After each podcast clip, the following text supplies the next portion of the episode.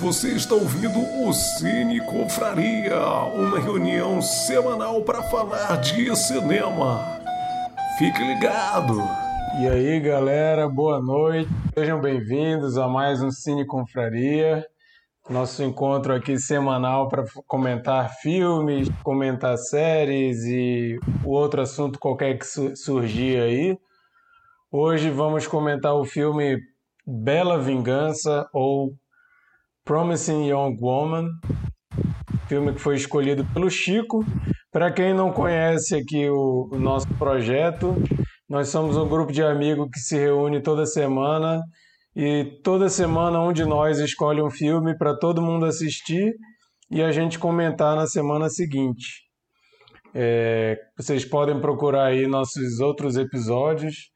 A cada episódio a gente está comentando um filme diferente.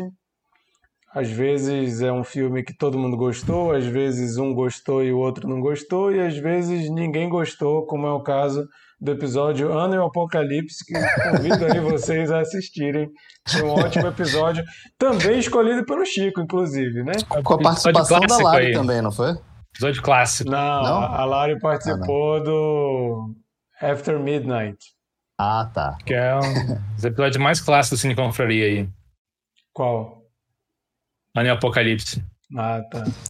E é isso, gente. A gente se reúne aqui, somos apenas um grupo de amigos que gosta de conversar sobre cinema. Aqui nenhum de nós trabalha nem na imprensa sobre cinema e nem com produção, tirando a Monique, que está dando um desguia na gente já há algumas semanas. Mas ela viu que a gente não é do mesmo nível que ela. Exatamente, acho que é isso mesmo. Ou ela não, ela, ela não assume, mas ela sempre está no Big Brother, né? Ela não quer dizer. Ela finge, finge que não gosta de Big Brother, mas Monique, nós sabemos de tudo. Você foi desmascarada. É, hoje e toda semana a gente tem a possibilidade de ter um convidado e nem toda semana a gente traz alguém, mas essa semana a gente tem aqui a Larissa, esposa do Chico. Eles estão aqui parecendo que estão em lugares separados, mas eles estão na mesma casa, tá, gente? Qualquer coisa, se voar uma panela, alguma coisa na cabeça do Chico aí, olha para a janela da, da Larissa, que pode ter sido ela, ou foram Fui os gatos mesmo. E se um gato muito, se um gato muito parecido sair de uma janela para do outro, é por causa disso também que eles ficam aí transitando Nossa, casa. Isso ia não, ser muito legal. Telem suas janelas. Não faz passar com os gatos. Micael, né? O gato vai pular pelo Micael, vai no colo da Larissa. tem um gato frajola aí também, né, Bernardo? Pode aparecer aí também no Bernardo. Tem, é. tem. É, e para quem não conhece, não, não acompanha nas nossas redes sociais, inclusive já fica a dica aí no Instagram, arroba Cineconfraria. É, tem no Facebook também, apesar de que ninguém usa Facebook, mas tem lá o, a página, as, as publicações saem lá também. Mas para quem não acompanha, semana passada o Chico anunciou o filme que a gente vai comentar hoje, que é esse filme Bela Vingança, o título original Promising Young Woman, que é um filme que figurou aí em várias listas de melhores filmes do ano, no ano passado. É, o filme é mais ou menos sobre a história de uma mulher que, que não, não, isso não é um spoiler, né? Já o, o início do filme mesmo é isso. A mulher ela se finge de vulnerável, finge que está bêbada ali para dar uma lição em homens que se aproveitam disso, né? E eu acho que essa aí é a premissa geral. Se a gente for além, a gente já vai começar a dar spoiler aqui. Mas não se enganem, vai rolar spoiler aqui com certeza. Então, se você não gosta de spoiler, eu sugiro que você ouça só depois de assistir o filme. Se você não se incomoda, fica aí com a gente que a gente tá, vai, vai falar bastante sobre o filme hoje. Mas antes da gente começar a falar sobre o filme, Vou dizer para a galera dar um alô aí. Começar com a nossa convidada de hoje, a Larissa. Larissa, fala aí com a galera, diz aí teu nome, teu bairro, o que, que tu faz da vida. Boa noite, pessoal. Uma grande honra estar aqui pela segunda vez. Segunda vez, né? É. Muito feliz. É, eu falo aqui diretamente da Alvorada, mentira. Eu tô no Rio de Janeiro. E sou esposa do Chico aí, mem membro permanente, que me deu a honra de participar hoje com vocês. Estou bem empolgada, porque esse filme é bem legal. Massa. Micael, dá o teu alô aí pra galera. Boa noite, pessoal. Quero iniciar com a frase de um grande pensador: A vingança nunca é plena, mata a alma e envenena. Boa. Sheila, dá tua Quem não noite. sabe, quem não sabe quem é esse pensador, seu Madruga. Exatamente. Oi, gente, tudo bem? Hoje eu tô na versão loura de Odonto aqui com vocês. Tô ansiosa. tô ansiosa pra falar sobre o filme, é um filme muito bacana. Simbora, não, não sai daí não. Vai lá, Chico. É, eu queria primeiro mandar um beijo pra Larissa. Amo você. Beijinho. E eu queria deixar uma pergunta. Você sabe qual que é o maior pesadelo de uma mulher? Boa. Fica a pergunta. Fica no ar aí, né? A pergunta. Sabe? Bernardo, vai lá. E aí, minha gente, é, hoje eu gostaria de dar os parabéns aí pra galera do Cine Confraria que escolheu esse filme. Não, peraí, pô. Fui eu que escolhi. Como assim? Mas peraí. Eu, eu lembro que, que rolou uma enquete, não foi? Entre três filmes escolhidos por mim. Eu- Quando é Apocalipse, ele ignora essa, essa parte, né? Se o filme é bom, foi a galera que escolheu. Se o filme não é bom, foi você que escolheu. Você tá Foi o entendendo, Marquito. né? Se o filme for ruim, foi o Marquito. Beleza, né? O que? Corporativismo hoje, tá? As pessoas falam defende a para, arrasou. Não, pior que a Larissa, ela vai só contra mim. Não vai me defender, não. Ela, ela é tipo Bernardo aí. Se for pra falar mal de mim, ela vai falar.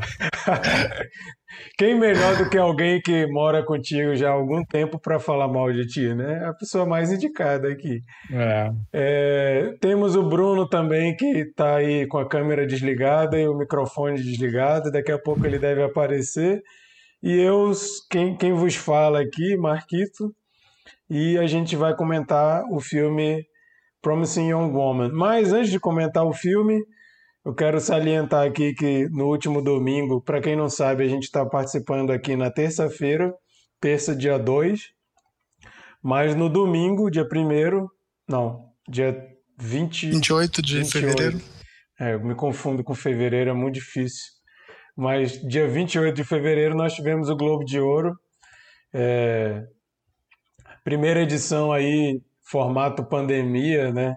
Com os indicados todos é, na sua vestimenta de gala, mas nas próprias salas de casa, né? Acompanhando tudo pelo computador.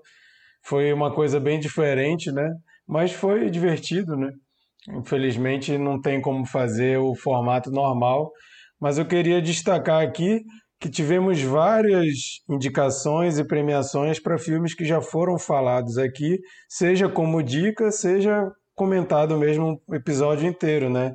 Por exemplo, Os Sete de Chicago, a gente já falou várias vezes aqui, é, teve algumas indicações. Bela Vingança, que é o filme que a gente está comentando hoje, foi indicado também. O Borat, que ganhou o melhor filme musical ou comédia, nós temos um episódio sobre esse, esse filme. Palm Springs foi mencionado aqui algumas vezes também, está no, no Globo de Ouro. E várias outras aqui, eu não sei se algum de nós aqui quer falar sobre Globo de Ouro. Um rápido comentário. Micael, tu que gosta de acompanhar as premiações, fala um pouco aí. Ah, eu acho que o Globo de Ouro está marcado, né, pelo escândalo, assim, de compra de votos e tal, e ficou meio, é, eles tentaram passar ao largo disso. É, como tu falaste, a apresentação ficou marcada pelo, pela pandemia, né? É um pouco difícil de fazer uma cerimônia desse, nesse tipo de formato. Mais ou menos. Eu, eu confesso que não me diverti tanto assim, mas acompanhei até o fim. Tive algumas surpresas, né? Como, por exemplo, melhor atriz drama. Não ganhou nem a Carrie Mulligan, nem a Frances McDormand. Quem ganhou foi a Andra Day, que eu não esperava isso.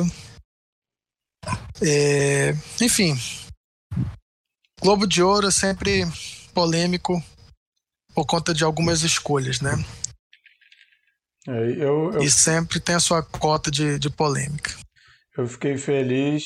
Eu, eu não assisti todo, confesso que eu assisti só o começo e depois fui dormir, não porque não estava gostando, mas porque começa muito tarde mesmo e eu já devo ver até o final ao vivo o Oscar, eu não quis fazer isso duas vezes. Coisa de velho, né? Mas fiquei muito feliz que logo no início o Daniel Kaluuya ganhou o prêmio. E é justamente do filme que Sim. foi a minha dica da semana passada, Judas e o Messias Negro. É, Agora, em relação aos discursos, o discurso mais emocionante foi quando o Chadwick Boseman venceu o prêmio póstumo e a viúva dele é, comoveu a todos né, com o discurso. Né? E o mais engraçado sempre foram as entradas do Sacha Baron Cohen. Né? É, quando ele ganhou tanto de melhor ator de comédia, quanto também é, melhor comédia, né? Melhor filme comédia. é, e As apresentadoras sensacionais, né? Ah, elas sempre são ótimas, as duas sempre bata pau. É. É, só não, só não consegui botar na tecla SAP.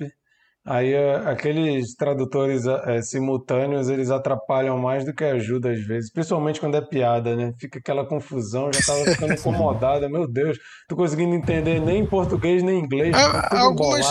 Algumas piadas não, não adianta nem fazer tradução simultânea, porque precisa de contexto, né? É, verdade.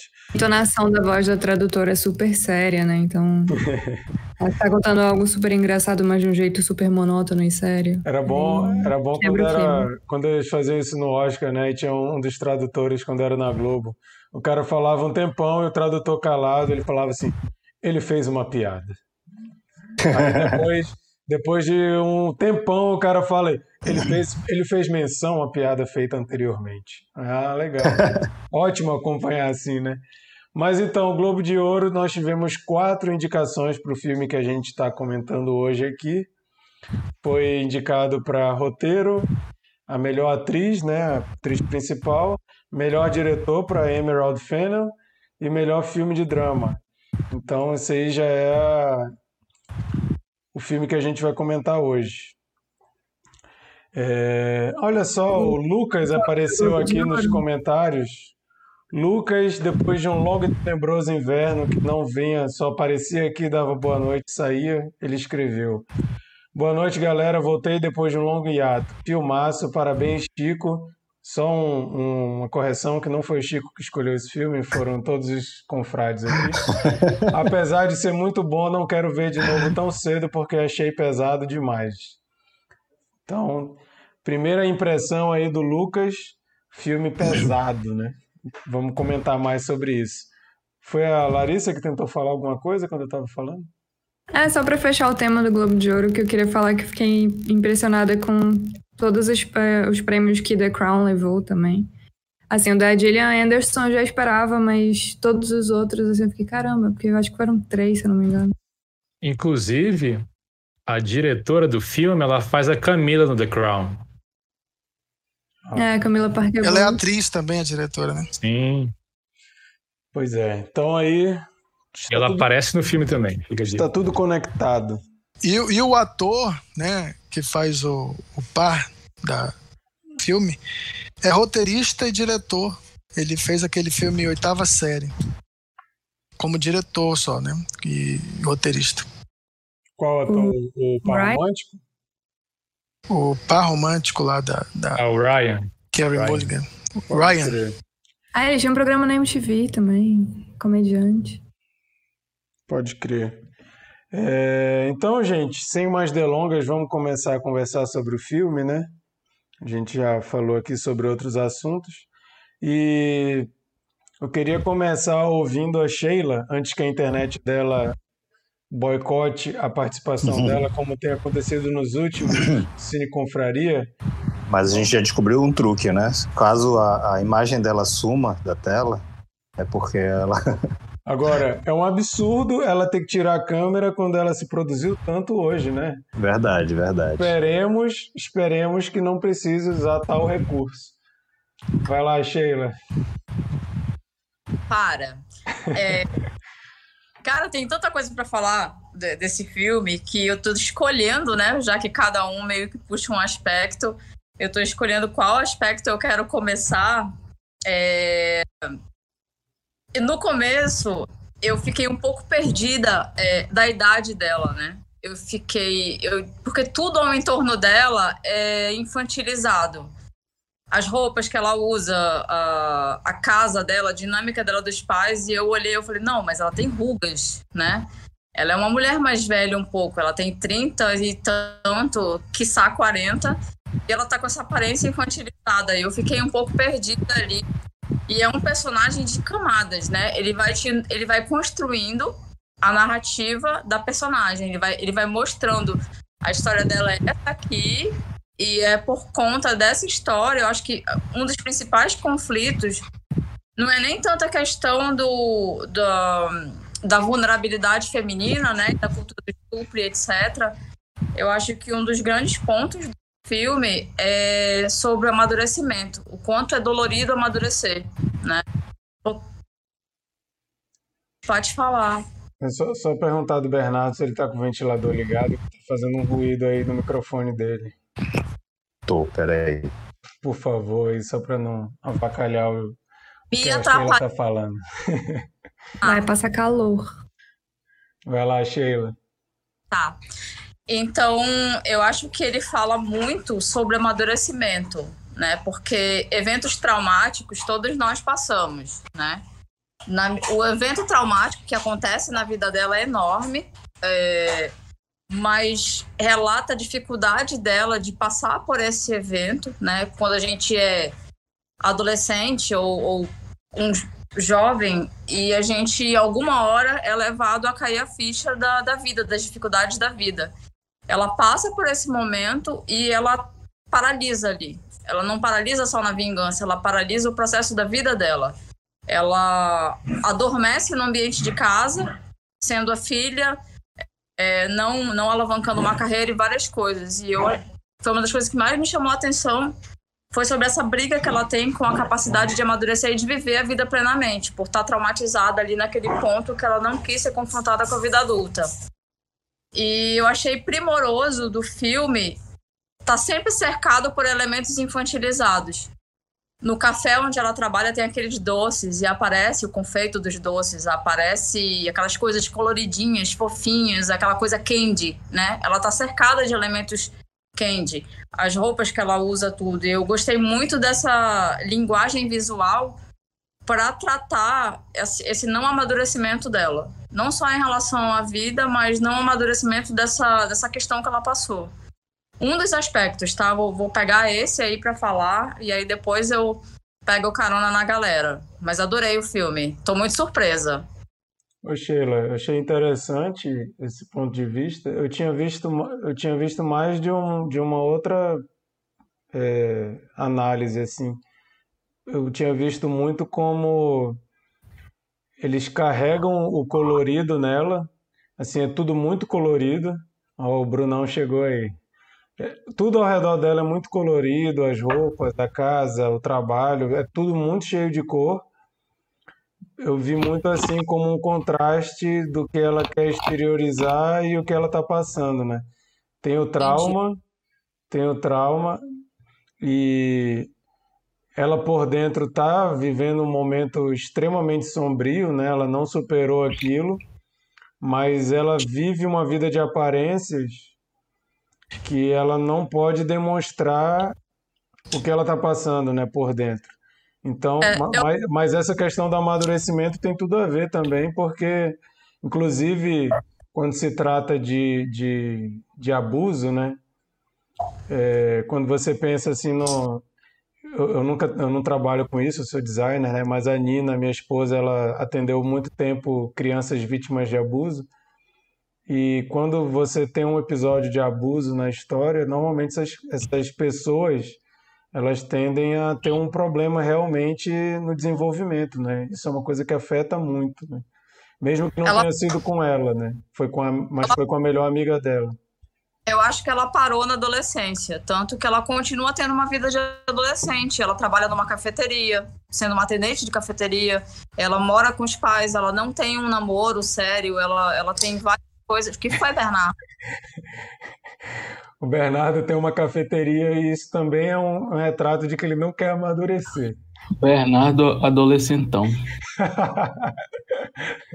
Mas ele é o proprietário, ele não é o, o funcionário. Mas ele vai com umas eu... roupinhas muito coloridas também, que eu já vi. Eu espero que o Otávio não esteja assistindo esse episódio de Cara, quem que, quem que abusou do Bernardo? Alguém, alguém, por favor, descobre. A gente já tem um monte, a gente já tem muito, muito, muita audiência, né? Aí a gente fala mal da audiência que assiste a gente, pô, aí. Vocês estão de sacanagem, né? Pô, mas, mas é, essa questão também é, só mais um, um outro, uma outra possibilidade, ela parece que ela não se permite amadurecer também, né? É como, é como se ela não pudesse passar daquilo ali como uma, uma forma de honrar a amiga dela. Assim, muita gente lida com luto assim, né? O luto, às vezes, a pessoa pensa assim: eu não posso ser feliz de novo porque eu vou estar tá desrespeitando a morte da minha mãe, ou a morte do meu filho, ou a morte da minha esposa, ou do meu marido, né? Então eu não posso passar disso. E eu acho que ela transparece um pouco isso. Hum. Parafraseando, parafraseando visão, o que seria o luto se não o amor que perdura? Bonito. Ixi? Eu queria até contar com a ajuda de vocês. A única interpretação que eu não consegui dar e que eu acho que é necessário, tanto porque em alguns momentos isso é elencado pelos, pelos personagens, é a da casa, que não é uma coisa que depende dela, é uma coisa da mãe. E aí a casa é muito particular nesse. Então, tanto eles falam da casa, quanto tem uma cena que ela tá que ela é confrontada com a fita, né, com o inferno da fita, com a fita não, com a gravação, aquela sala é um elemento muito forte naquela cena. E é uma sala rococó, né? Tem muito rosa, é muito clássico e ao mesmo tempo é muito infantil aquela sala. É como se a casa inteira tivesse congelado no tempo junto com ela. Eu acho que assim, acho que é por aí. Parece que a família inteira paralisou quando ela paralisou no tempo por conta do trauma.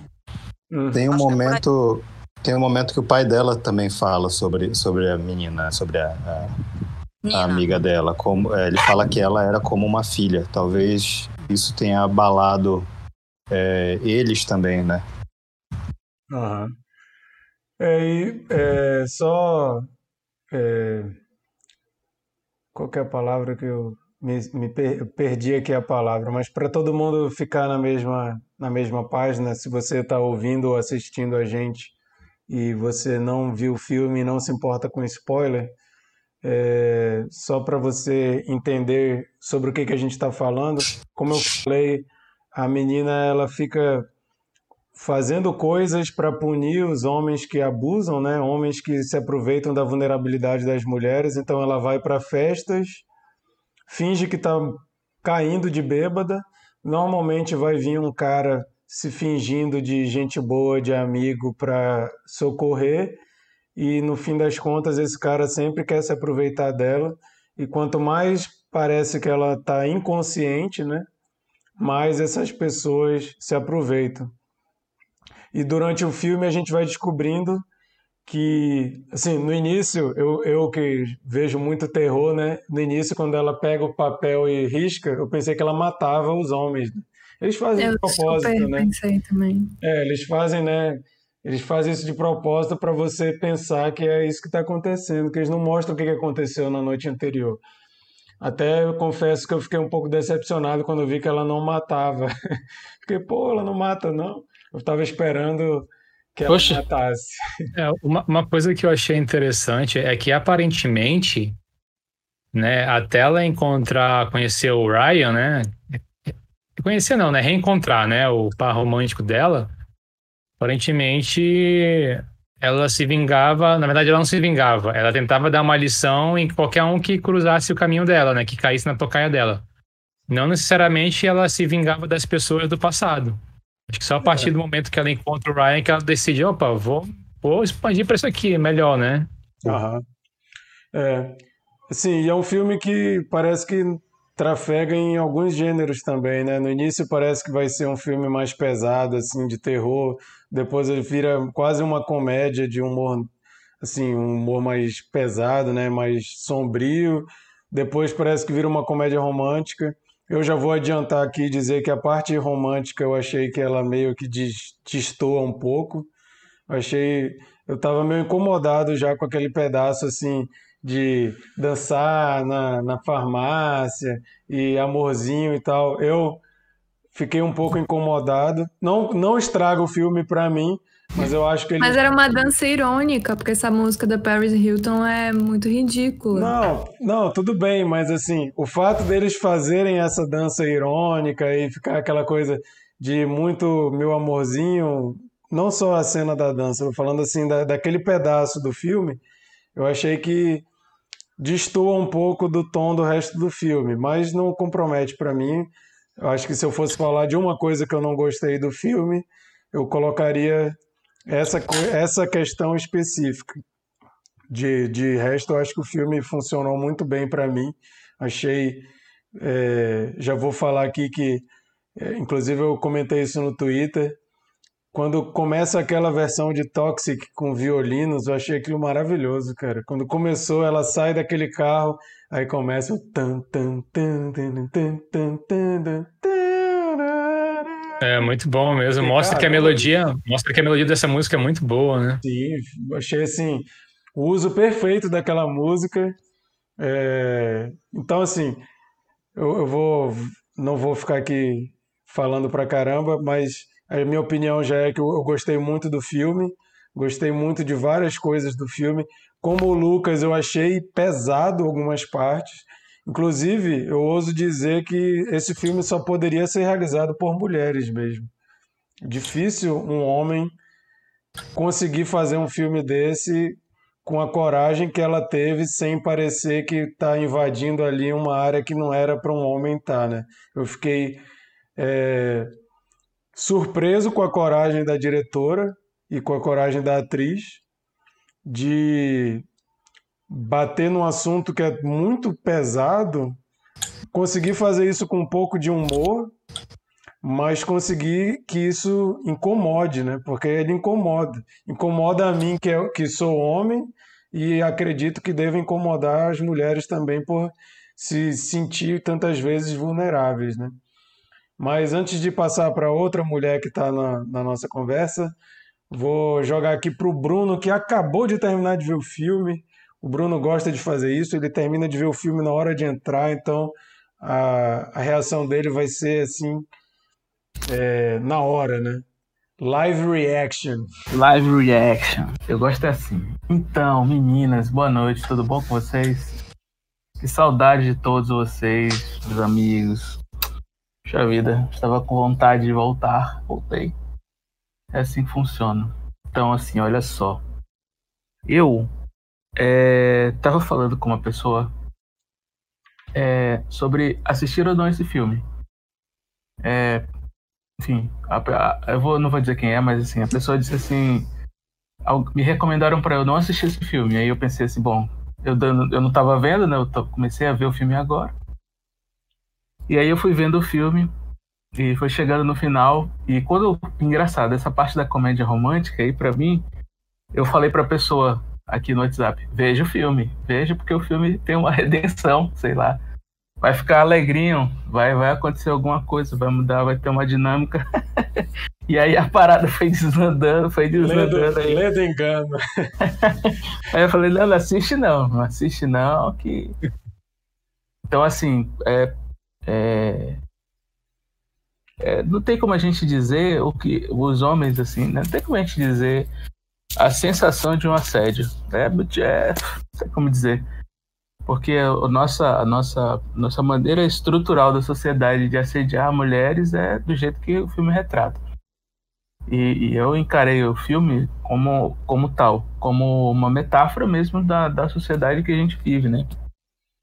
Você vê que, que, que é a metáfora de, de, de mostrar que até o cara legal, que é o teu namorado, que é o teu marido, pode ser o teu assediador.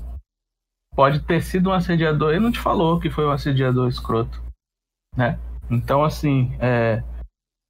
E eu gostei muito do filme. Achei um filme pesadíssimo, assim. E eu não recomendo para mulheres que foram assediadas assistir esse filme. É, a não ser que você tenha passado por uma, sabe, por uma, por uma questão já por um, por um, por um raciocínio, passado por um tratamento, passado por uma reflexão, assim, né? É, e ele é um filme muito, muito, muito pesado e ele e eu, e eu, diferentemente de tentar enxergar a história com esses detalhes, eu tentei sempre enxergar a partir do momento em que o, o, o namorado dela, né, se revelou como sendo é spoiler, né? Posso falar, né? O, o, o, cara que, o cara que filmou a parada, né? Do, do assédio da, da amiga dela. É, aquilo ali já. Aí o, o filme já mudou, assim, para mim. E aí eu vi ah. que realmente virou uma metáfora mesmo. Oi?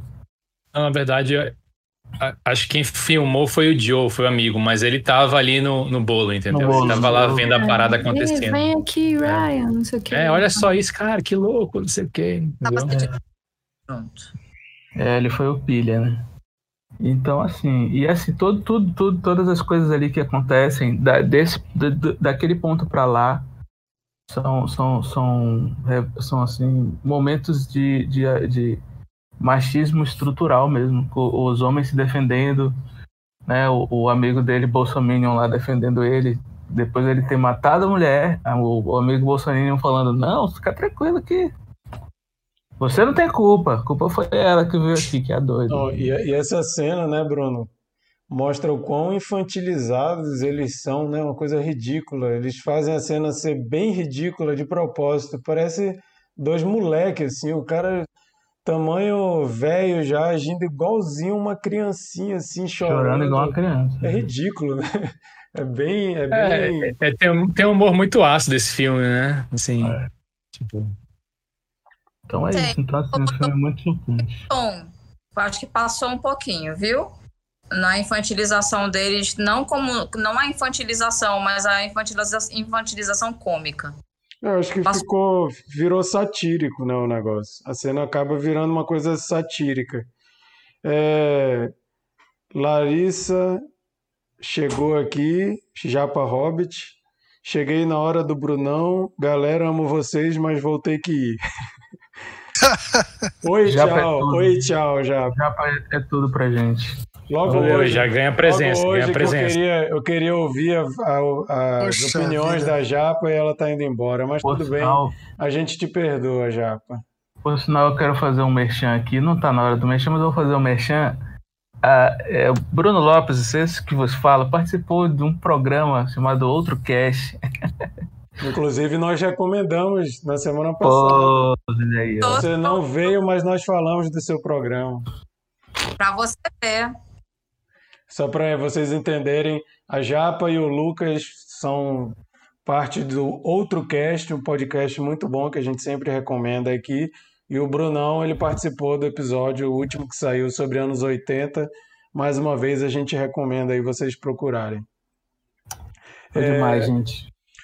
Ah, mas é... eu quero ouvir as mulheres, quero ouvir as meninas. Gente, falem. Eu, eu tô aqui só de, de lambuja. Quero ver vocês. Pois é, mas antes, antes só de passar para Larissa, eu quero só falar que eu não sei os outros homens aí, mas assim, eu, eu normalmente eu já acho que homem é um bicho muito escroto, né?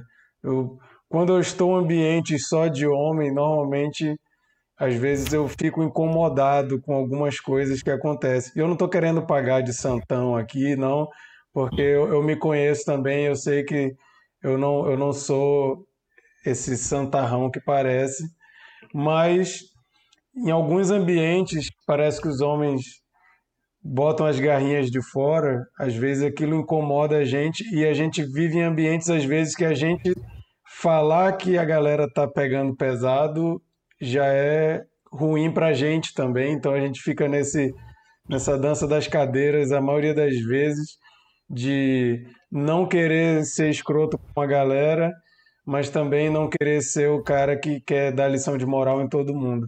Mas vendo esse filme, é muito assim, eu acho que a, que a diretora ela fez um belo trabalho nessa questão da, de incomodar, que eu acho que a intenção do filme é essa, não tem como ser homem e não se incomodar, a não ser que você seja esse cara que fala, ah, isso é exagero, galera tá pegando pesado, nem é assim e tal. E para mim, se você entra nessa, você é bem hipócrita. Mas se você não é hipócrita nesse jeito, eu acho que não tem como ver esse filme sem se incomodar em como nós homens somos escrotos. Assim, é, é bizarro, é muito nojento a maioria das vezes.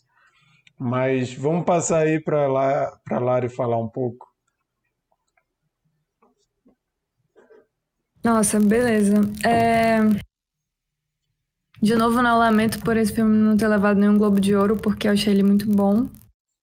E como vocês já falaram, né? A, a mensagem que ele passa, ele, é, ela é muito importante, mas... E, pesada, né? Densa, uma mensagem pesada, mas ele, ele, ele passa isso de um jeito leve, né? Pelo menos passou para mim de um jeito leve.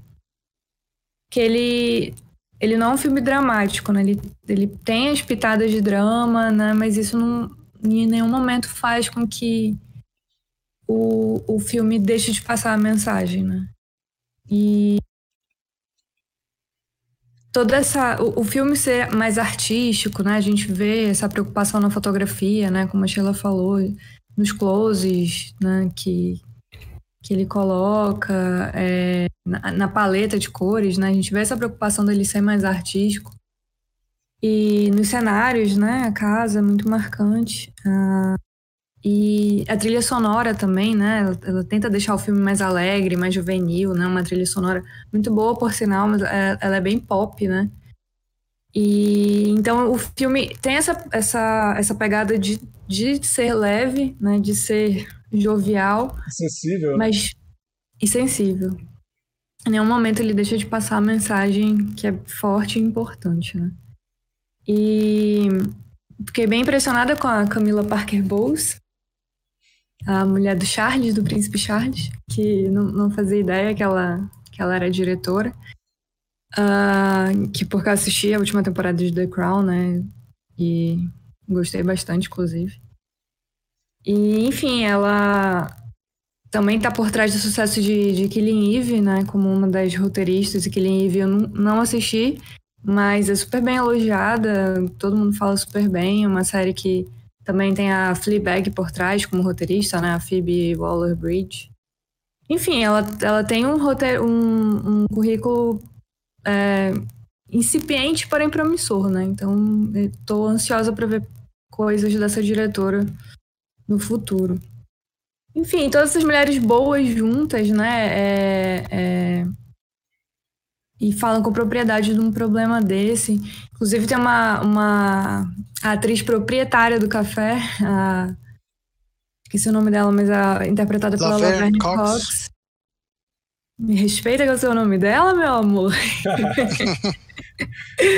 que faz um papel excelente no, no The Orange is the New Black. Que eu achei esse, esse personagem dela tão apagadinho, porque ela é uma, uma atriz sensacional, assim, ela brilha demais. E. Enfim, né? Muita mulher foda junto. Pode falar palavrão aqui? Tô na Globo. e, cara, e a mulher que para mim precisa ter o, o, o, destaque principal de tudo isso é a Carrie Mulligan, né? Que eu, sinceramente, não esperava isso dela pelo que ela já fez, assim, pelo que eu vi em Drive, pelo que eu vi em Great Gatsby, Orgulho e Preconceito, enfim, todos os papéis que ela, ela vinha tendo, não sei esse último filme que ela fez, Mudhound, Mas eram papéis assim de mocinha, de fofinha, né? Então eu não esperava um papel assim que ela conseguisse trazer toda essa melancolia, né? Essa. Badass. É, é e exatamente. Ela tem o um quê de heroína também, né? Ela, ela é triste, mas ela tem um quê de heroína, ela tem um quê de é, humor, né? Consegue trazer humor. Enfim, eu, eu achei muita versatilidade para um papel só, assim. Ela, para mim, ela carregou o roteiro nas costas.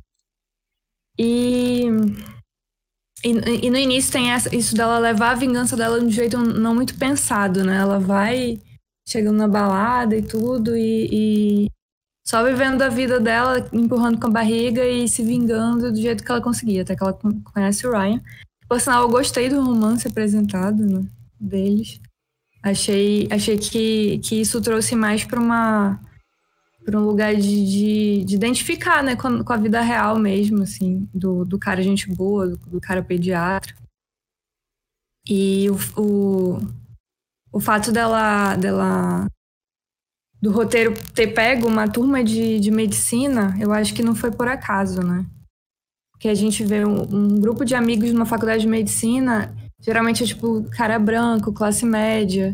Inclusive, parece que esse nome do filme é, foi é, baseado numa história do.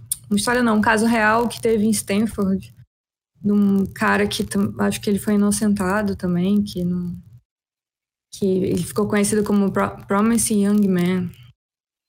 Enfim, é, e acho que não foi à toa ter pego esse tipo de, de, de, de, de grupo de, de caras ditos heterotops, né? E isso, pra... isso, é, isso é uma cultura, né, das universidades.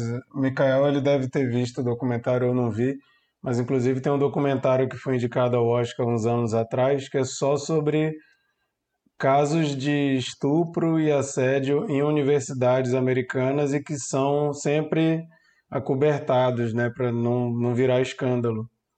Depois, se o Mikael puder até, na hora dele falar, lembrar disso aí, eu, que eu não lembro o nome do filme. Mas pode ir lá, Lari.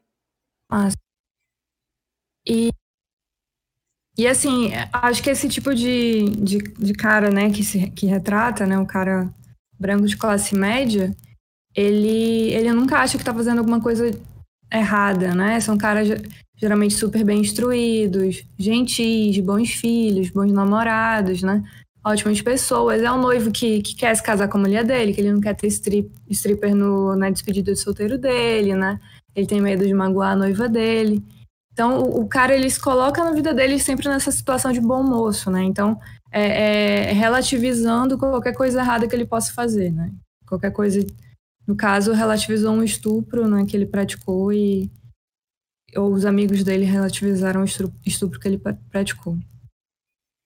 E, e, e, no início, no filme, né, aquela parte que a pequena participação do Adam Brody, que mostra os caras vendo a, a ela lá no, na balada, né, é, bêbada, então eles começam com um discurso assim de preocupação, de ah, como é que ela se coloca nesse lugar, vão, vão, alguém vai fazer alguma coisa errada com ela, e aí durante a própria conversa eles vão normalizando isso. Bem, se, se alguém vai fazer de qualquer forma, ela está se colocando nessa situação, né? Então, se alguém vai fazer, eu vou lá, vou ser essa pessoa, porque alguém vai fazer, ela tá ali. E aí que ele vai e, e leva ela, né, pra casa dele. Eu, eu, eu honestamente achava que ele queria ajudá-la. E aí, enfim, me decepcionei com a Adam Brody e o Seth Cohen, então, gente boa, né, fazer isso. E. Tem depois o McLovin, né? E, e, o personagem do McLovin é justamente o que eu acho que o McLovin se tornaria. Cara, muito bom. O McLovin é um esquerdomacho, cara. Místico, cult. Muito bom, cara. Realmente, é, é, é, o filme ele não fala só do, do tipo heterotop, né? Tanto que esses caras que ela pega no, no, início, na balada, eles são muito diferentes entre si, né? Tem o McLovin que seria mais místico, mais esquerdo macho, enfim, tem tem diversos. Aqui, aqui em BH eu ouvi o termo. Aqui em BH eu ouvi o termo que é o contrário do esquerdo macho, é o heterogolpista. Eu tenho, uma, eu, tenho um, eu tenho um amigo que ele foi acusado de é, heterogolpista, porque ele tem cara de bolsominion e tal, que apoiou o golpe. Ah. Enfim, como, como o Mark tu disse muito bem falado, é, é, o filme é uma sátira, né? Ele, ele, ele faz a gente refletir demais, assim, sobre essas situações que a gente passa no dia a dia, né? Que a gente... É o famoso passar pano para os amigos, né? Que a gente tanto vê. Que justamente por essas convenções sociais e que a gente... É, que o Mark também comentou, né? Que a gente fica... Vou continuar aqui curtindo com a galera para eles não me excluírem do grupo, né? Vou fingir costume, isso é normal tô aqui, todo mundo bebeu, o pessoal tá fazendo merda, né? Tu vai ali na onda. Aí começa a relativizar, começa a normalizar, começa a achar, ah, isso não é tão grave assim, o cara é gente boa, o cara é massa e tal. A vítima tá na onda também, a vítima tá bêbada, tá tudo certo, né? Então, é, é situações que que infelizmente são bem comuns, né? E, e, e, eu já começo a pensar em, ainda em outro tipo de delito que a gente vê mais ainda no dia a dia, né? Que é o famoso grupinho do zap de sacanagem dos caras, né? Que os caras compartilham foto, compartilham vídeo, né? De mulheres anônimas, às vezes algumas até menores de idade. E de quebra ainda mandam o, o, o print do Facebook da mulher, né? O print do Instagram da mulher. E assim, ok, o, o culpado mor é o cara que vazou a, a, a imagem né, da mulher sem autorização. E aí o cara que vai propaga para os amigos, ah, não vai dar em nada, eu tô só compartilhando, não é nada demais, né? Que quem fez coisa ruim mesmo foi quem compartilhou sem autorização. E aí eu já encaixo o Ryan, né, o namorado da, da protagonista nesse estilo, né? O cara que é o cara gente boa, né? É, como eu falei, ele é um pediatra, ele é um fofo, romance fofo. Mas ele tá sujeito a esse tipo de situação porque ela é cultural, né? É, é infelizmente a cultura do estupro ela é real. E ele é o cara que vai passar pano para os amigos, são amigos inclusive que nem aparentam nem ter mais muito a ver com ele, né? É, os, os caras fazem umas piadas meio nada a ver, ele responde assim, é meio sem graça. Enfim, mas ele é cúmplice e ele a, acaba se tornando tão nojento quanto os outros por ele não se posicionar, por ele ser é, conivente né, com a situação e rir, enfim, e ter participado de tudo isso. E eu acho que esse é um filme sensacional e que devia ser obrigatório no currículo de todas as faculdades. Massa. Isso. Maravilha. Micael, vai lá. E aí, pessoal, primeiramente eu queria perguntar da distribuidora, não sei se é a Universal, por que não colocar o título do filme de Jovem Promissora? Né? Pra que botar, trocar e tal? Bela Vingança, além de ser genérico, é um spoiler. Você já sabe que você vai ver um, um filme, você vai procurar a vingança em algum momento, entendeu? Então fiquei bem chateado com esse título.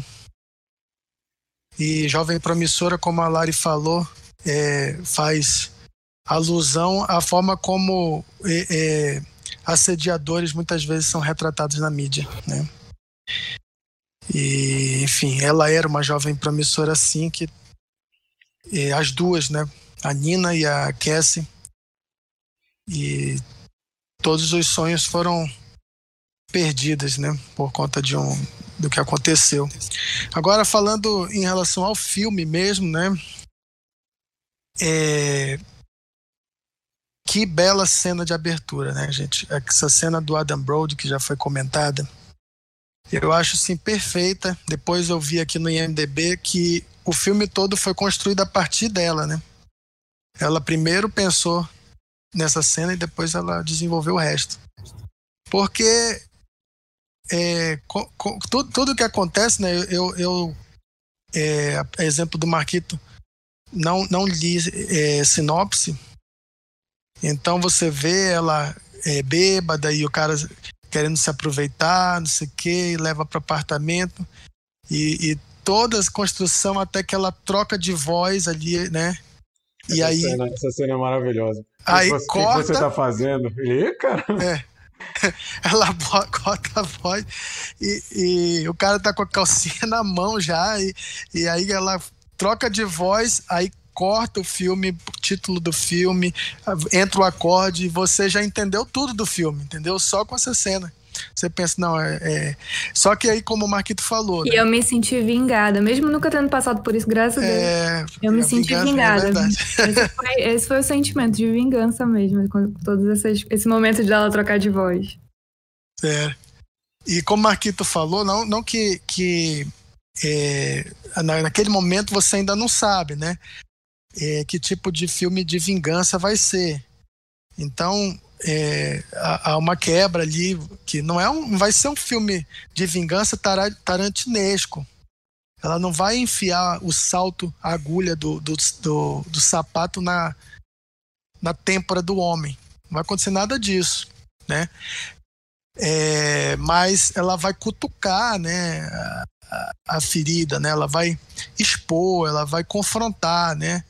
É, e aí na, a cena do McLovin é justamente isso, ela, ela confrontando e mostrando para ele que ele é um, um, um, bicho escroto como qualquer um outro, né? E o colorido, né, que já foi falado, é um filme de vingança colorido, né? Em, em, em muita é, é, é, diferente, né? Totalmente em oposição ao thriller de vingança macho, né? Que é, é o que predomina nesse gênero de, de vingança, né? São filmes escuros, sombrios, é, um certo tipo de linguagem de fotografia já muito bem definido. E aí ela pega coloca o, o colorido, né? Eu, eu, já, eu não sou design, então já interpretei é, é mais como o, uma quebra é, de linguagem, assim mesmo, né? Ó, esse aqui é o thriller de, de vingança do ponto de vista feminino. Então vou utilizar as cores é, é, que são é, normalmente características do feminino, né? São associadas ao feminino. E, só, e... Só, um adendo, Michael, que existe hum. também quase que um, um subgênero aí do, do terror, porque existem vários filmes que é a vingança da mulher estuprada, mas que ela sai matando todo mundo. Tem alguns filmes bem legais assim, mas aí vai mais para quem gosta de ver é, esse tipo de coisa, né? Já, já que eu falei do Tarantino, o que o Bill do Tarantino é justamente isso, né? É um filme de vingança, mas puxa para aquele lado do Tarantino de, de, de redimir pela violência e tudo mais e tal. E, e Doutor Micael, doutor Micael, me permite uma parte? Permite eu ia falar que eu ia falar que essa parte colorida, como eu estava enxergando o filme como uma grande metáfora, eu estava entendendo que o, a autora queria dizer o seguinte, que é, olha como a situação da mulher assediada é dessa, é dessa forma, como às vezes o trauma da mulher ela, ela passa imperceptível aos olhos do, do, do, mundo, assim, entendeu? Tipo assim, pode estar tá tudo bem, pode estar tá tudo colorido, pode estar tá tudo show de bola, mas assim, dentro de você, você tem aquele. Você, você remoe aquela situação, entendeu? Assim, Sim, entendi. Eu, eu como eu tava é, enxergando como é, uma metáfora, eu tava enxergando dessa eu, forma. Eu pensei nisso também, né? É, é, é, o tal de coisa. O exterior é colorido, mas o interior é amargo, é. né? É, também exato. pensei nisso. Ah, é, realmente.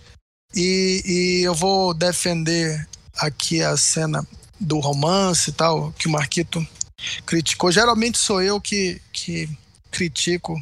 A Sheila também não gostou, tá? A Sheila também não gostou, né? Eu vou defender isso daí. Por quê? Porque ela, ela brinca, né?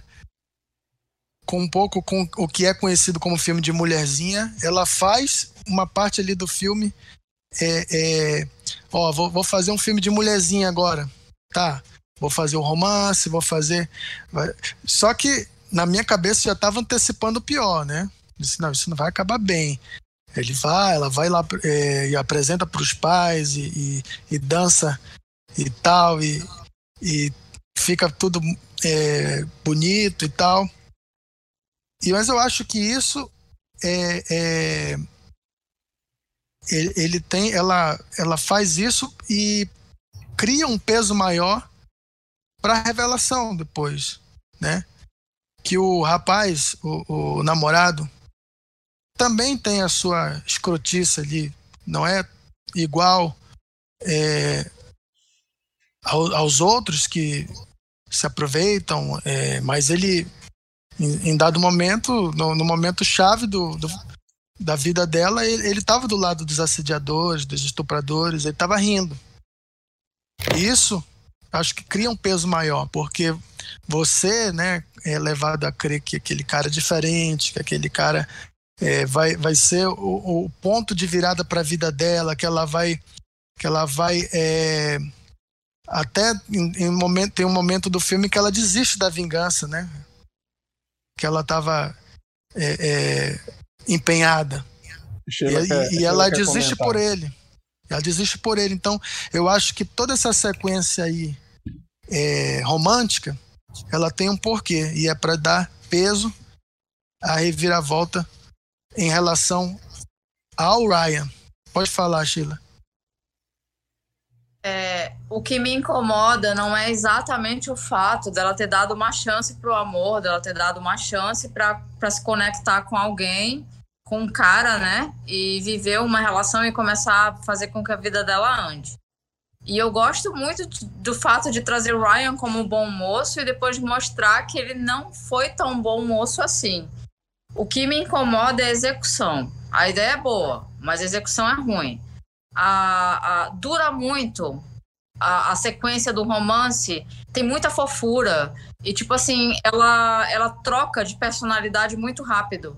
Ela, ela é aquela sanguinária, né? Aquela que sanguinária, não, aquela, ela é aquela obstinada, traumatizada com as pessoas, é, que tem problema de relacionamento no geral, com todo mundo, e do nada ela fica leve, fofa, divertida.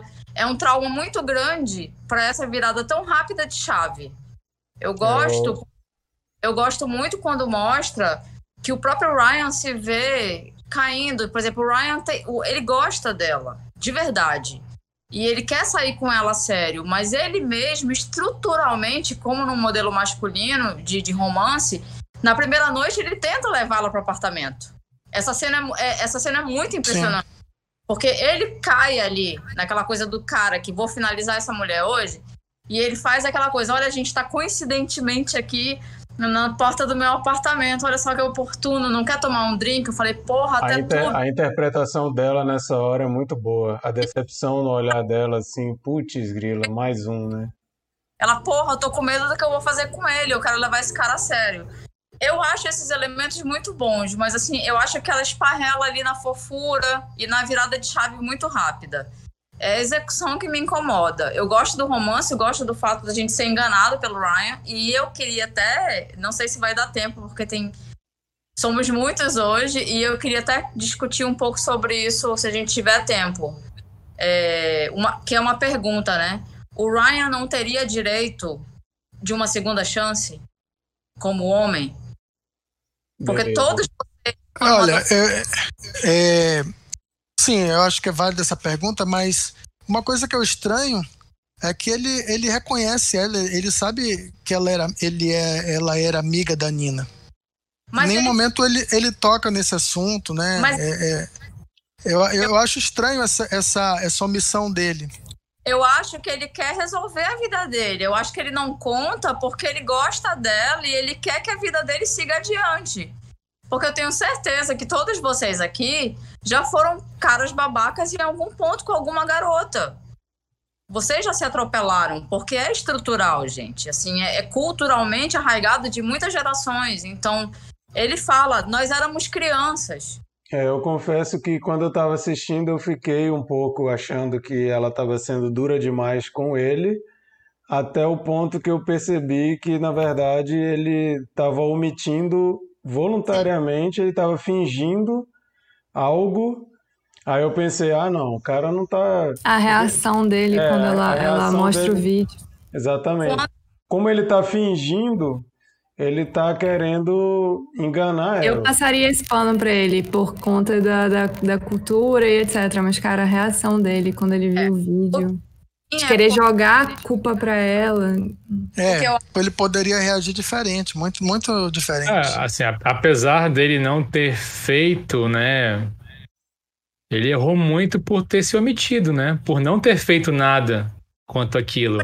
Ele, ele chamou ela de fracassada, ridículo. Não, e também é. porque é, é, ele, é, a Nina, né? A Nina ou a Cassie chegou a falar com a, com a, com a reitora lá.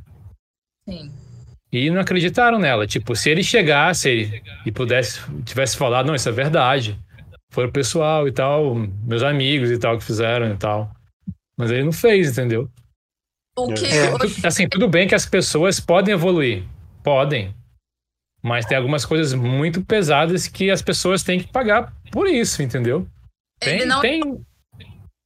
Eu acho que quando ele não anda, quando ele recebe o detetive, que o detetive pergunta: Você sabe de alguma coisa dela? E ele sabia. Uhum. Só que ele, ele pesou a carreira dele como pediatra e todo o resto. Aí ele realmente foi pro individualismo, pro. Enfim. É. Pipocou. Agora, até... agora voltando aqui, é, no, no, na minha opinião, eu queria destacar é, também que, embora ela seja uma vingança feminina e ela trate né, a, falta de caráter masculina, eu queria destacar o, o papel do Alfred Molina, que ele, ele demonstra o arrependimento genuíno e ela reconhece, né? Ela reconhece, ela, ela no olhar dele que ele realmente está arrependido, né? E, e, foi muito legal a, a diretora roteirista ter colocado é, esse papel, é, essa, essa resolução no, no, no, papel do, do Alfred Molina, que inclusive ele tem a chance de se redimir, né? Porque ela manda o material para ele e ele age, né? Perfeito. E o segundo papel que eu queria destacar para mostrar que não é uma troca de misoginia para uma é, androginia, é, uma misandria. Desculpa, misandria. É, é, a, é o papel do pai, que é muito sensato. É, mais do que a mãe, assim, ele compreende ela, é, dá, dá, dá tempo para ela, e no momento oportuno ele fala: Olha, nós sentimos muito saudade da Nina, mas nós sentimos muito saudade de você também, né? Infelizmente, ela não não tem a resposta é, que poderia, né? Que poderia, assim, talvez evitar o, o pior, né? Ela, e acaba é, dando sequência no plano dela, que, que talvez se, se ela ouvisse de fato, de coração ali o, o, o, apelo do pai, né? Ela, ela desse essa chance, talvez ela não não, não tivesse esse fim, né? Agora falando do documentário que o Marquito citou, é porque o filme ele, ele trata dessa questão do, de cultura de estupro nas universidades, né? O filme que o Marquito estava lembrando se chama The Hunting Ground, um documentário que mostra que várias universidades é, nos Estados Unidos tem casos de, de alunos que se aproveitam, se embebedam as alunas em festas e aí se aproveitam da vulnerabilidade para estuprar, né, é, abusar sexualmente de, de mulheres, de, de alunas. E mostra como que a maioria dessas reitorias trabalham para encobrir esses crimes. Não é só uma ou duas universidades que fazem isso, né? Eles mostram inúmeros casos, entendeu? e eu tenho certeza né, no... que a diretora viu esse documentário porque ela é, toca nesse assunto, né?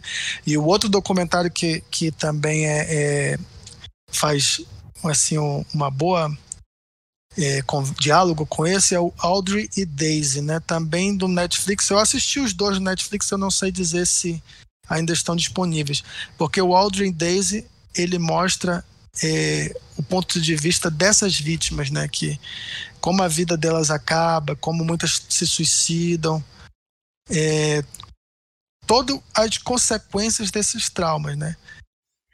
E, e, e dá para você fazer uma uma sessão tripla aí. Lógico que é um tema muito difícil, muito pesado para fazer uma sessão tripla, né? Mas é, e outro filme que eu queria lembrar é A Assistente, porque a cena em que ela fala com a é, sobre a denúncia com a reitora, lembra muito a cena do da assistente que tenta denunciar um, um caso de assédio. Assistente e como que o na Amazon Prime, viu, gente? Muito bom. É, na Amazon Prime, assisti na Amazon Prime.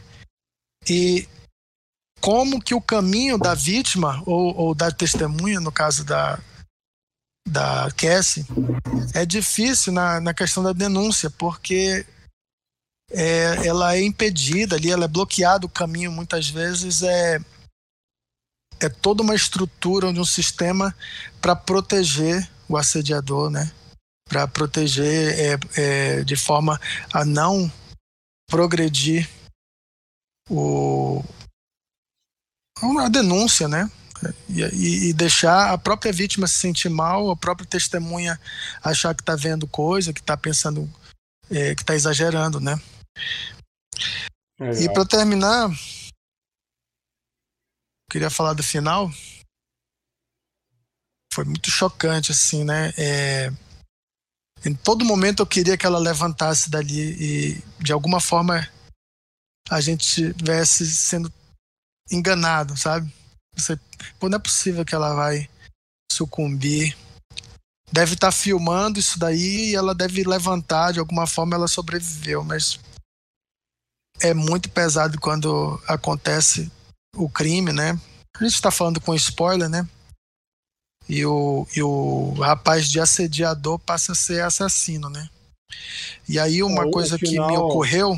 O final, só comentando o final, eu achei que cai um pouco a qualidade da, da narrativa quando muito convenientemente a polícia vai bater lá na hora do casamento. Eu achei aquilo meio, meio improvável. E meio sensacionalista. E a mensagem chegar na hora que a polícia está chegando, a mensagem chega. Ela não tinha como programar a mensagem para falar: tá vendo isso está acontecendo? Pois é, ela não tinha como, a não ser que ela tivesse combinado com o Molina muito certinho, ó, a polícia tem que estar tá lá tal hora, porque é a hora que eu programei a mensagem. Então aquele final ali ficou. Não, meio... isso daí é, é, coisa de filme mesmo, né? Até é. porque ia demorar um pouco as buscas, os cachorros acharem o corpo, né? Porque a, a, evidência que o Molina, o Alfred Molina recebe é do crime anterior, né? Do, do, do estupro, não, não do assassinato. Tu tem Sim. razão com esse ponto. Mas o que eu ia. É, o ponto que eu queria jogar aí pro. Ainda o Bernardo ainda não falou, nem o Chico é que mesmo conquistando né, a vingança, mesmo implementando a vingança, é, ela foi vítima. Né? Como é cruel isso, né? Ela é. teve que ser vítima para que a vingança se tornasse completa. Ela se torna mártir, né? É. Então isso foi o ponto que mais me doeu. Porque se ela tivesse ser vingado e a gente ia vibrar ali, é, é, né, como uma, uma catarse, né? Mas fica aquela coisa pesada, né, de saber que é, ela conseguiu, é, o rapaz é, vai ser punido pelo, pelo crime, mas que infelizmente também aquilo foi o fim para ela. Uhum. É, é, mostra que ela nunca ia conseguir a vingança que ela tanto almejava, né? Que no final, infelizmente, a vítima ela não, ela não agride, né? Ela só se ferra. Inclusive, chegando por mensagem, foi tão Black Mirror. É. O foi Lucas, super... Lucas participando aqui no chat, ele falou: Gente, esse filme é um retrato da impunidade e eu tinha muita coisa para falar sobre ele. Pode escrever aí, viu, Lucas? É irônico que eu assisti o filme hoje e hoje o meu time, o Galo, anunciou o Cuca como técnico. E o Cuca é o Ryan. Ele é condenado por algo que aconteceu em 87 e hoje foi anunciado como técnico do meu time. Dá um asco e uma revolta muito grande. Ah, poderia ser o Robinho também, né? Porque o Robinho ele foi condenado na Itália por uma coisa dessa, né? Que ele, ele tava ali e tal, a menina mas, tava bêbada. Mas o, o Robinho, na verdade, ele... Pois é, a menina tava Participou bêbada. Participou né? ativamente da história. Ativamente, o, é. o Cuca aparentemente não, né? Não sei. É por isso que é o Ryan, né? É, tipo, a história do Cuca é, foi uma excursão, eu acho, do Grêmio na Suíça. E aí ele tava há pouco tempo jogando no Grêmio, né? O Cuca foi jogador e tal. E aí parece que numa noite ele e mais três jogadores receberam uma menor de idade, tipo de 13 anos no quarto deles. E aí parece que, se não me engano, ela acusou eles de estupro e tal. Aí ficou essa história. Eles ficaram um tempo lá até serem julgados, sei lá. E sei que conseguiram alguma manobra jurídica, eles voltaram pro Brasil, mas eles foram condenados lá. No caso, o Cuca, ele foi. A pena dele foi menor, foi tipo 15 meses, eu acho. E já tinha prescrevido. Porque parece que a menina não reconheceu ele como. um- Enfim, é uma história meio estranha. Então, o Cuca realmente, nesse caso, acho que ele foi o Ryan. Não sei. É, nesse, nesse caso, Lucas, o Cruzeiro tá aí, te recebe de braços abertos, viu? A Série B esse ano vai ser muito legal. Pode Não, não, Lucas continua no Galo. Galo doido. Vocês falaram da cena, Nacional. da cena final, é, eu, eu, eu não sei porquê, mas eu tive o mesmo sentimento de o final de Segundas Intenções quando toca Bittersweet Symphony. Que eu acho que quando começa a chegar as mensagens, eu, eu lembrei mu- muito desse filme, do, do sentimento do final. É, não pare- o motivo. Parece muito um episódio de Black Mirror chamado Shut Up and Dance. Que tem todo o envolvimento, as pessoas acham que vão se safar e chega um grupo de mensagem, mensagens para as pessoas certas e todo mundo se fode porque aquela mensagem chegou. É muito é mensagem de texto também. Aí, Bittersweet Symphony combina bastante com o final desse filme, né? Porque é realmente um, um final agridoce, né? Você conseguiu a, a vingança, o cara vai se ferrar, mas ao mesmo tempo a menina morreu, né? Então É. é meio, é meio, meio complicado de, de você ficar satisfeito Até pra, pra visualizar aquela cena que tem da Reese Witherspoon saindo no carro conversível no final. Então seria a Carey Mulligan indo embora pro céu com a sua vingança feita. É. Vai lá, Bernardo, fala aí a tua opinião.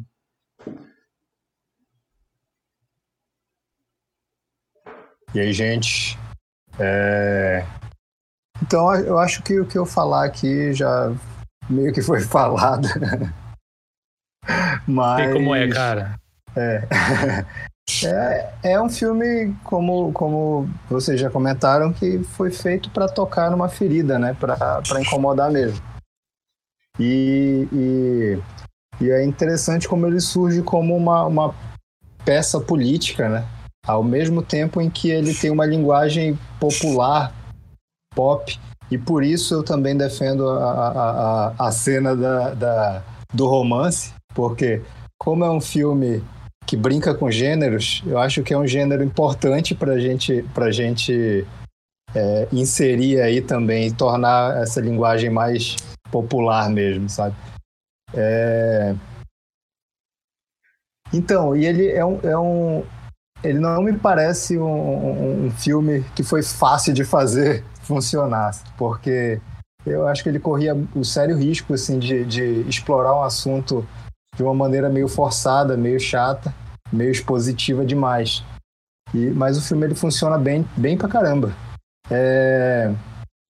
E eu vou ter que falar sobre a cena inicial também, aquela, aquela introdução do filme, porque é, ela é sensacional, de fato. Ela, ela começa, o filme começa mostrando né, aquele grupo de, de, de caras ali é, fazendo com, comentários idiotas e, e, e, a gente, como espectador, é levado a, a, a, a, perceber que aquilo ali é reprovável, né? Ah, o que eles estão falando é, é merda. E, e é, é, o cara que é do grupo ali, aparentemente mais gente boa que chega nela, que vai, é, que resolve levar ela para casa e tudo mais. É, até aí eu achei uma jogada meio expositiva do, do roteiro, sabe? Eu, eu achei que, que ele, ele tava querendo mostrar que qualquer homem é um potencial abusador. Isso é fato. É, mas me pareceu uma observação meio óbvia assim para ele jogar logo no começo. Mas daí, é, quando, conforme vai, vai, vai rolando e, e vai pro apartamento dele e tal, o cara vai pra cama. E a gente, aí quando mostra que a expressão dela muda, que a voz dela muda, é, para mim é aquela é a primeira surpresa assim do filme, né? A princípio eu achava que o filme ele ia seguir aquela estrutura padrão, assim, de, de apresentar um fato e depois mostrar as, as consequências daquele fato. É, mas não. Ele, a gente descobre que um, um fato é, é, é, é, que aquilo ali já é uma consequência de algo que já, já rolou, né? É, e, e, mas essa não é a surpresa que mais me chama a atenção. Tem uma, uma coisa que, é, que fica bem sutil aí, que é bem mais elegante, que é o. Existe um momento em que a gente, é, é a gente foi, foi colocado, nós como homens fomos colocados ali na visão daqueles homens otários que estão lá no começo é, comentando, porque a gente enxergou ela como vítima, sabe? Quando, quando ela dá aquela virada, tu fica, caralho, sabe? Ela me enganou também. E, e, e, e isso é, eu achei bem marcante assim, no filme. Porque, de fato, é uma cutucada, né? E a gente, como homem, sente. É... E... e o engraçado é o seguinte, que na sequência disso, aparece uma cena que ela tá andando, ela passa na frente de uma obra, aquela coisa bem clichê dos caras mexendo. Ah, é. Essa cena é muito legal também. Aham. Uhum. E, e, e aí, quando ela passa lá, os caras estão lá mexendo com ela e tal, e quando ela assume uma postura que eles não esperam. E parece sangue, né, na perna dela, Isso. no pulso. A gente super Eles ficam totalmente desconcertados porque ela não, ela não fez aquela pose de vítima que só virou a cara e passou direto, sabe? Ela parou e encarou ele. E da mesma forma acontece naquela cena do carro, né? Que o cara para, começa a xingar e ela levanta, pega o, o a barra de ferro e sai quebrando o carro. O, sabe? É, é, é, é, é justamente para fortalecer essa, essa, essa ideia de que a gente estereotipa a mulher como a vítima, como uma pessoa frágil e que, sabe, ela vai ser sempre omissa. O homem pode falar o que quiser, que a mulher vai, sabe, vai fingir que aquilo não aconteceu simplesmente para ela não se expor, não se colocar numa posição é, é, é, é, de, sei lá, de ser agredida ou algo assim. Mas não, ela vai lá e e, e, e, faz algo que surpreende e os caras não sabem o que fazer com aquilo. É... Então, é, é, o, o, filme ele sabe muito bem colocar a gente no nosso lugar. Nós, eu, eu vendo como homem assistindo o filme, que eu acho que por mais que ele tenha sido feito por uma mulher, eu acho que a ideia é, é, é, é causar isso mesmo no, no, nos homens.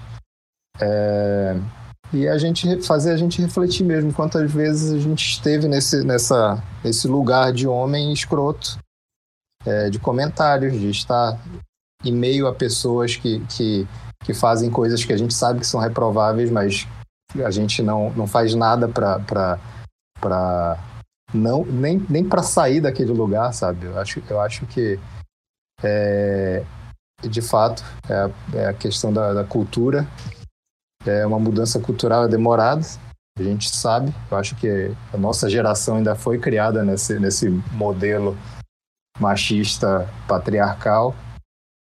E eu espero que a próxima geração seja melhor do que isso, né? Não, não sei, mas a gente espera que sim. É... Enfim, é um filme para incomodar. Né? E, e, e ele é, é, não deixa de ser um filme que diverte, mas ele levanta questões super importantes. É, algo que me chamou bastante atenção, é, já falando sobre estrutura de filme mesmo, é, é que é um filme que, que ele não comete o erro quase inevitável de recorrer a flashbacks. É, o, o que a gente conhece da Nina, por exemplo, é, são fotos que, que aparecem assim. É, ele, ele é, é um erro quase inevitável que ele. Que ele e vai construindo aos poucos, legal. né? Tu não sabe exatamente. quem é Nina, depois tu descobre quem é Nina, o que aconteceu. Exatamente. Pouco a pouco. É... E, e aos poucos ele vai mostrando o que, por, o porquê ela se tornou aquilo, né? E, e, e fora isso, eu, eu, também curti muito a questão das cores. É, especialmente, a Sheila comentou aquela, aquela sala deles, a, a mesa de jantar, porque é, é, é, tem essa questão de parecer algo infantil, é, mas ela tem uma, uma, uma, um caráter bem acolhedor, né? A família dela, principalmente o pai, tem, é, é, é, ajuda muito nisso.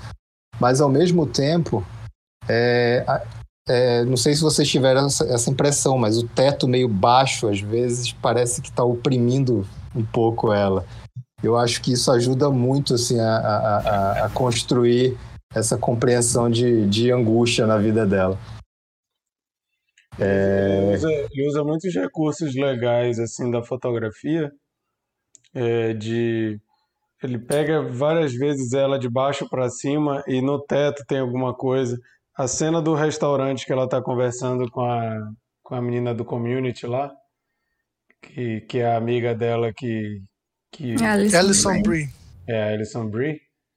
Aquela cena, não sei se vocês repararam, mas tem uma hora que filma e todos os lustres são pretos e o que está em cima dela é vermelho, assim, daquela ideia de, de agressão, né, de agressividade, de, de, uhum. de raiva, de revolta e tal. É muito legal aquele quadro, porque tudo preto e um vermelho em cima da cabeça dela. Assim, só essa cena, assim, tu pegar essa, essa fotografia já é massa pra caramba. Sim, já sim, é. mostra a intenção, né, da, da, da cineasta. É muito, é muito inteligente isso. É, é, é... Nada disso. Vai, Lari. Fala, Lari. E aí. A Lari, quer falar alguma coisa? Não, é, é, que vocês falaram da casa, né? E eu, e eu lembro bem do, do pai falando, né? Que, a, que é porque a, a mãe cuida muito bem. E eu nunca tinha visto a mãe do Stifler num papel assim. Sim, sim. Stifler's mom. Stifler's mom. Aí, gente, sobre o final, eu também, é, é, eu gostei bastante. Eu também fiquei super frustrado porque eu fiquei esperando ela, ela, ela ter alguma reação, sabe? Eu, eu fiquei imaginando enquanto tava o braço dela lá mexendo, de repente parou. Aí eu esperava que, porra, sei lá, aparecesse um bisturi na mão dela, alguma coisa assim. É, eu mas também. não, mas não, mas aí não rola. É, e, pô, é, é, muito frustrante essa parte. Mas e aí chega aquela parte lá do final do casamento, eu também achei meio não tão inventivo aquilo, eu achei é, que não que não perde um pouquinho da realidade, mas assim, eu acho que a linguagem do filme, a linguagem que ele constrói ali dessa essa, essa, essa questão esse visual mais pop, isso tudo, eu acho que ele acaba dando um pouco de liberdade para certas coisas. E, e, e, enfim, é isso. Gostei demais do filme. Gostei bastante. Sheila, quer falar antes do Chico? Eu quero. É, eu não sei se vai ter tempo de ter cena favorita. E aí eu fiquei me julgando depois. É, eu, eu me achei um pouco mórbida. Mas assim, eu não sou tão cinéfila quanto vocês, não tenho tanto repertório. Mas eu acho que é a cena de asfixia mais longa que eu já vi. É, eu li a respeito disso. Parece que a diretora falou com o padrasto dela, que é ex-policial, e perguntou quanto tempo em média para afogar uma pessoa. E ele diz, é 2.5 minutos, e é o tempo que dura a cena. Me, isso me chamou muito a atenção. É a primeira vez que eu vejo uma cena no cinema de uma asfixia completa. E isso me deu uma angústia profunda, porque dura muito. Ao mesmo Dá tempo, esperança. Não, é minha cena favorita, porque ela resume tudo. Apesar de ser mórbido, de ser grotesco e ser forte, É, os dois estão no embate por muitas coisas. Ela está no embate pela vida, ainda que ela não fale, ela só tenta sair dali. Mas ele fica brigando com meio que duas pessoas dentro dele. Ele fica tentando matá-la e ao mesmo tempo ele fica desesperado por estar matando ela. Ele não tá matando feliz da vida, ele tá muito agoniado e ele fica falando: para de se mexer, para de me se mexer, para de respirar, porque nem ele aguenta, ele não tem capacidade, ele não tem culhão suficiente para matar aquela mulher. E aí, essa cena duradoura traz todo esse drama, tanto do elemento feminino, que está ali como vulnerável, mas também com o elemento masculino, que está tentando uma, seguir uma vida. Ele está desesperado ali, ainda que um filho da puta, mas ele quer se casar, ele quer resolver, ele ama a noiva, e ele tá fudido, porque ele vê. Não vai dar certo, eu me fudi, eu vou pagar esse pecado aqui, essa mulher não morre logo, e eu tô sofrendo porque o meu caminho também depende aqui. E aí é minha cena favorita porque bota num tribunal os dois. E é, é, é, muito... a, e é a vingança mais sanguinária dela, né? Ela resolve praticamente fazer a suástica na testa do nazista, né? Ela falou: vou riscar o nome da Nina várias vezes no teu corpo. É uma coisa ah, assim, sobre isso, bizarra. Sobre né? isso, Marquito. A Lisbeth Salander, né? Ela faz isso no, a, meni, a garota do, da tatuagem de dragão. Ela, ela tatua no, no estuprador, né? Uhum. E aí, eu acho que a anticlima do casamento é porque, porra, você tem uma sequência de uma asfixia completa. Super realista. Tá? Né? É, é, é, você sobe aquilo ali da violência, aí depois você vai para um casamento que o cara tá todo felizinho, aí chega a viatura, olha, poxa, final feliz, tá tendo uma punição aqui, julgamento final, o cara vai se dar mal. Acho anticlima também.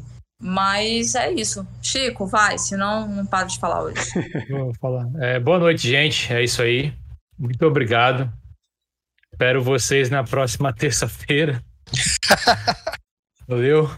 Foi muito divertido. Espero que vocês tenham gostado do filme. Tanto Olha, quanto eu e a Larissa gostamos. Eu quero dizer Obrigado. que mesmo tu tendo sido o último a falar, e que demorou, você participou em alguns momentos aí que você pegou a palavra, então você não ficou calado esse tempo todo. Ah, tá, Fala não, vou falar. tem vários atores de uma série que a gente gosta pra caramba, Glow.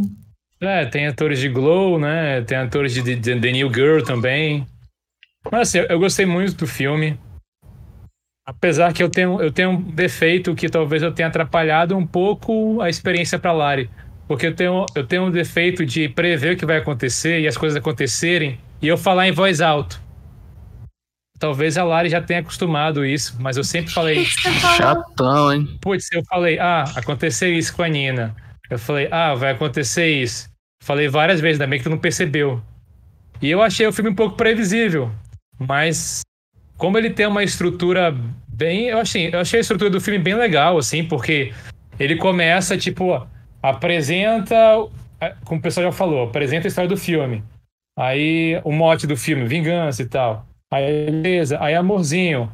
Aí opa, apareceu a fita. Aí opa, ela morreu. Aí opa, ainda aconteceu, entendeu? é uma estrutura, não é aquela estrutura meio jornada do herói que acontece, não, é, é ele mistura um pouco, vai, vai crescendo no final, achei, achei, bem legal. Pode chamar de estrutura OPA, né? Estrutura OPA, isso. Eu já Estamos lançando aqui várias classificações, né? Já lançamos aqui o filme que acontece e agora a estrutura OPA, entendeu? Isso vai aí pros anais do podcast sobre filme. No, normalmente, Enfim. depois do amorzinho, tem o opa, né? Isso aí. E, Isso e se eu, não entrar e, uma lutinha, né? É, e, e que é legal também, que é um filme de vingança, mas não tem uma gota de sangue. Entendeu? Não rola uma gota de sangue no filme, nem na morte dela, assim. Eu achei isso muito, muito legal. Entendeu?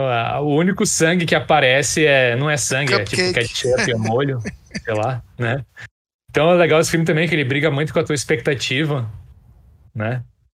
E eu acho que também, por exemplo, as escolhas dos primeiros atores ali, o Adam Brody e o McLovin, não foram escolhas assim ao Léo.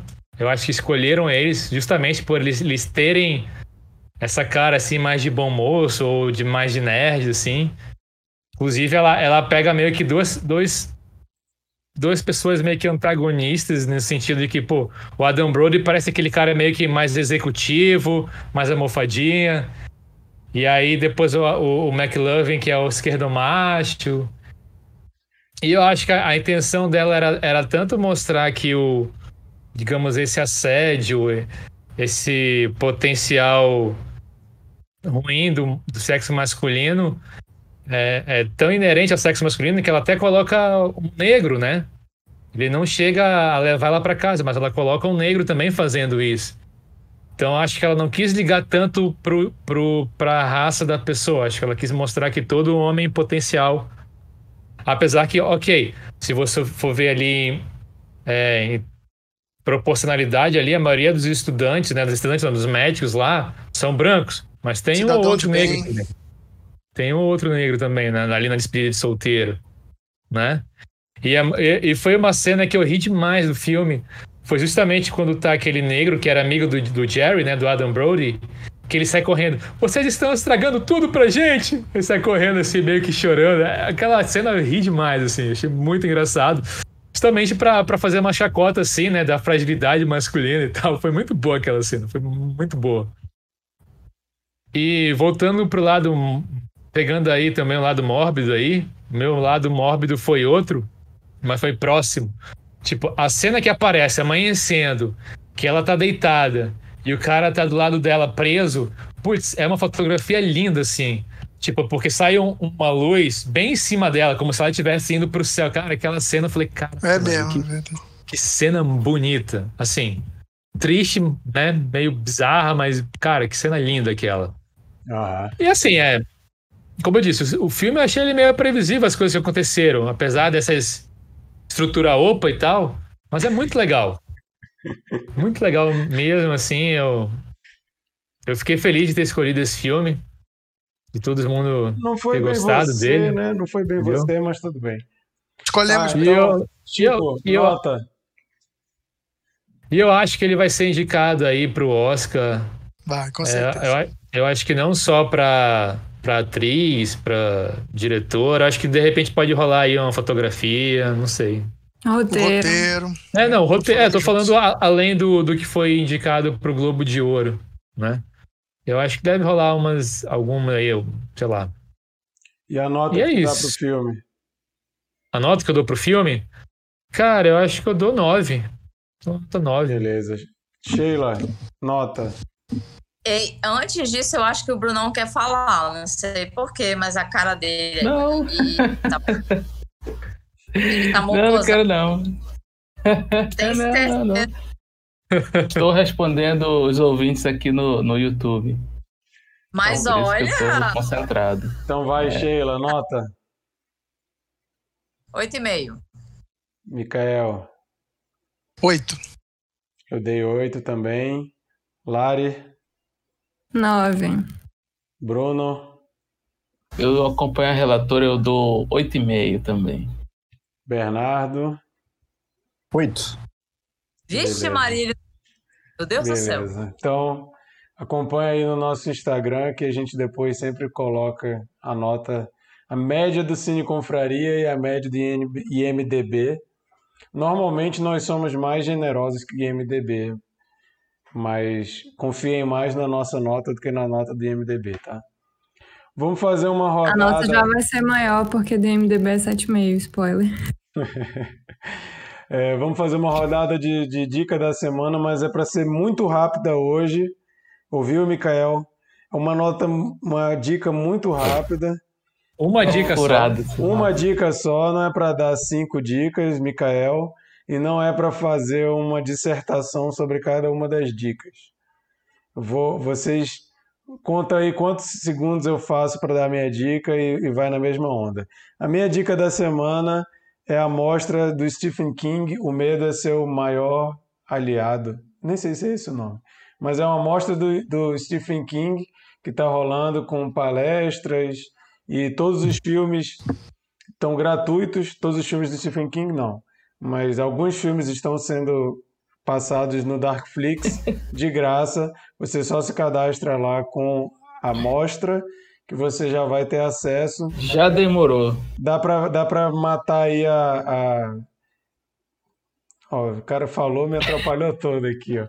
Dá pra, dá pra tirar o atraso aí e dá pra rever filmes do Stephen King que você ainda não viu. Chico, sua dica da semana. É, então. A minha dica 50 segundos. da semana vai construindo aí essa nova persona, né? Que hoje em dia escuta até The Weeknd, né? Essa dica vai é, de uma artista que eu descobri para um amigo meu, Carlos Rosas, aí, um grande abraço. Ele que curte essas divas inglesas e tudo mais. É uma cantora chamada Jessie Ware. Ela lançou um disco muito bom chamado What's Your Pleasure? Ela é uma compositora inglesa. Uh, digamos que ela. Eu sei que não tem nada a ver, mas vou fazer uma comparação. Ela seria meio que uma Florence the Machine, mas. mais. mais discoteca, assim. Muito bom esse disco. Essa, essa dica foi surpreendente, então eu consideraria ela também uma dica OPA. Hoje nós temos uma dica OPA do Chico. Dica OPA. Vai lá, Mikael. Opa, tem que ter até a vinhetazinha. Mikael. Faroeste com Tom Hanks, né? Uma coisa que ainda não tinha ocorrido. Com a atriz Mirim de um filme que foi visto aqui no Cine Confraria o System Crasher, a, a atriz Helena Zengel. É, dirigido pelo Paul Greengrass, uma estrutura é, de faroeste, é, tem a, o, questão indígena, tem a questão é, é, da guerra civil e, e, e, de como fazer com que o, o, o Texas aceitasse a, a, a abolição da escravatura.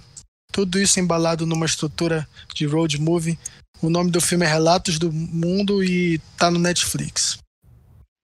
Massa. Sheila, vai dar dica hoje? Vou dar dica hoje. Agora eu tô me tornando estudiosa de café, além de embusteira de café, sommelier de café. Ei, estudando. Arroba... Tiago, culpa do Bernardo. É, arroba, ele tá rindo. Arroba Maria Mion, tá? No Instagram. É uma garota maravilhosa do café, sabe tudo sobre café, trabalha com café, especialista. E ainda dá tempo de se inscrever até o dia 3, que é amanhã. Ela é madura, ela amadureceu. É o curso contatinho inicial.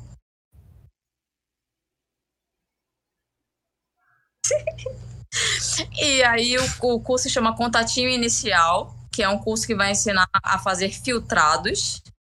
Contatinho é uma brincadeira, né? Porque assim, o, várias fases de, de toda a história do café, de quando sai lá da, da, da árvore até a sua casa, de como é que você mata um bom café. Contatinho inicial faz uma brincadeira e você aprender a fazer cafés para servir aos seus contatinhos. Mas na verdade é isso. Na verdade é porque é, na preparação do café filtrado existem questões de contato de café. E aí tem essa brincadeira. E aí eu vou aprender e depois eu vou trabalhar no café do Bernardo. Me, me emprega, Bernardo.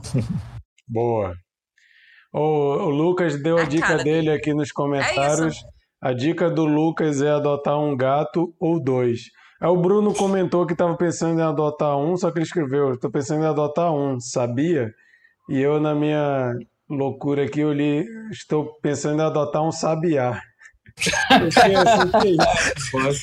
Pô, legal o sabiá, um sabiá também. Mas não adote o sabiá, não. Deixa o sabiá ficar livre, por favor. Não adote o sabiá, adote o gato.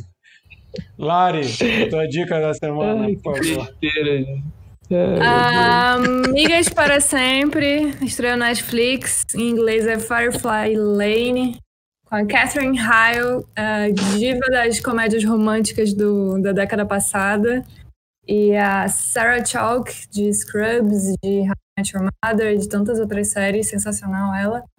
Essa dupla, imbatível, é, duas amigas há 14 anos, desde a desde, desde quando elas tinham Pera lá, há 14 anos. Desde quando elas tinham 14 anos, elas são amigas há 30 anos, exatamente. E aí, graças a Deus, há um, uns 10 anos atrás, a cultura pop começou a, a pensar no, em fazer séries e filmes para quem tem mais de 30 anos, e agora eu posso usufruir desse tipo de material, já que sou uma trintona. Mas mostra, mostra uma é, é, seguiu a, a, vida pelo caminho da fama, do sucesso, uma grande apresentadora de TV, e a outra seguiu a maternidade.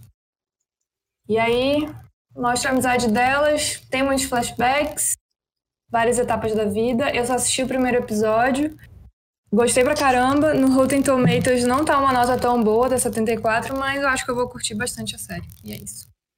Massa. Brunão, eu estou passando por um início de ciclo muito louco e maravilhoso. Tô, passei por um fim de ciclo, cara, uma loucura. E geralmente quando isso acontece, eu gosto de revisitar algumas coisas meio de espiritualidade e tal, né? E eu vou rever esse fim de semana e recomendo a todos assistirem. Tem na Netflix e tem no YouTube um documentário chamado Humanos. Eu ia indicar esse, esse filme aqui, mas é, acho que não cabe muito. Mas é um documentário maravilhoso de entrevistas sobre variados assuntos e variadas pessoas ao redor do mundo. É só isso que eu, que eu tenho para dizer, mas assim, é variadas pessoas mesmo. É, é um documentário que pergunta assim, o que, que é amor para você?